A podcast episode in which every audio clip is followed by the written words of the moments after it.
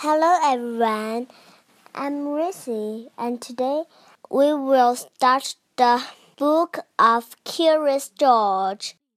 Feeds the Animals by Margret and H. A. Reys.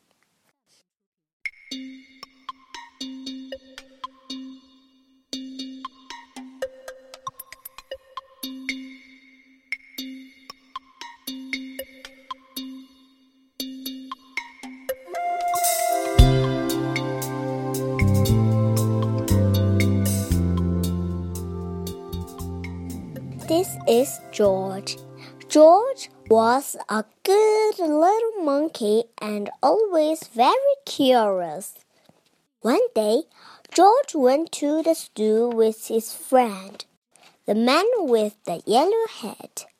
A new rainforest exhibit was opening, and they wanted to be the first ones inside. But when they got to the new exhibit, the doors were closed. We'll have to come back later, George, the man said. Why don't we visit the other animals while we wait? They stopped to watch a zookeeper feed the seals when he tossed little fish in the air. The seals jumped up to catch them. Then they barked for more. It looked like fun to feed the animals. Would you like something to eat too, George? asked the man with the yellow hat and he bought a snack for them to share.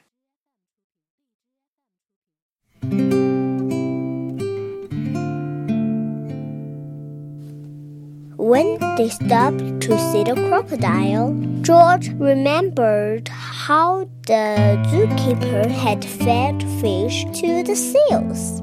He was curious. Would the crocodile like something to eat? George tossed him a treat, and the crocodile snapped it out of the air. Next, they visit the koalas. George thought the koalas were cute. Here was a friendly one.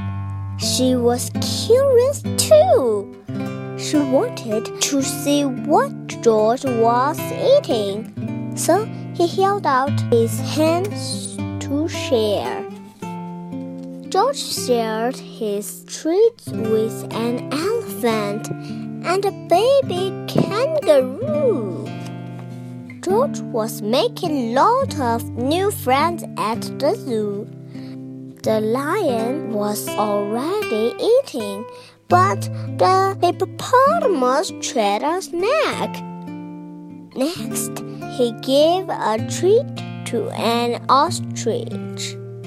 Then George saw the giraffe. What fun to feed a giraffe! Giraffes usually have their hides up high in the trees, but George could see this giraffe would be easy to feed. But as soon as he held out his hand, a zookeeper came running. The zookeeper looked angry. Was he angry with George? George didn't know. And he didn't want to stay to find out. He slipped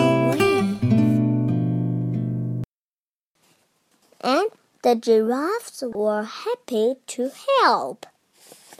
But where did George go? He was trying his best to hide. But little monkeys can't stay still for long. When George wiggled, the zookeeper was waiting. I see you, he said. Just then, another zookeeper hurried by. Come quick, she yelled. Someone saw the parrot. The first zookeeper led George to a bench. A zookeeper passing by was happy to see George. You found the parrot, she said. We've been looking for this bird all day.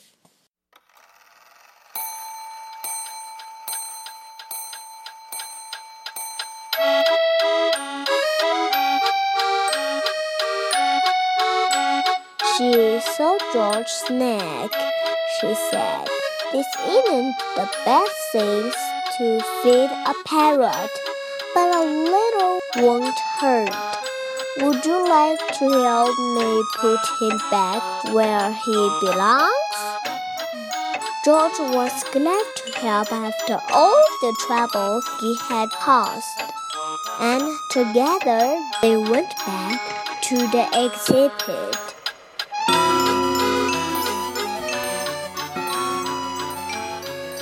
There's our problem, the zookeeper said pointing to a hole in the netting.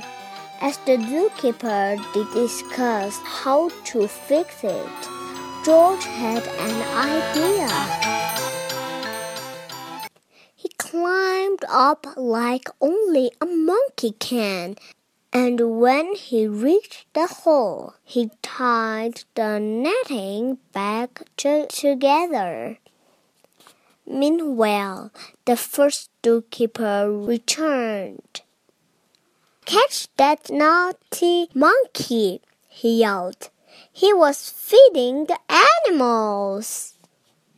But that little monkey found a parrot, another zookeeper told him. And look, he fed the netting. Now we can open the exhibit.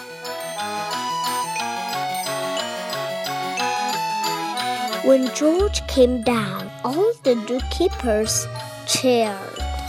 Finally, the celebration began and the doors were opened.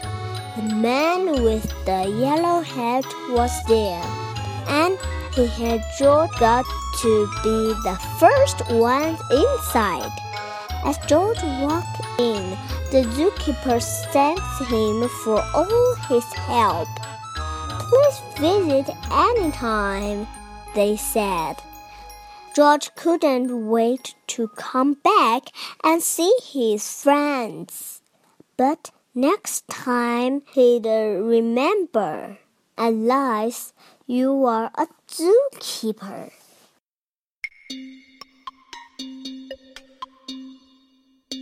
Don't feed the animals. The end. Thank you. Have a good dream.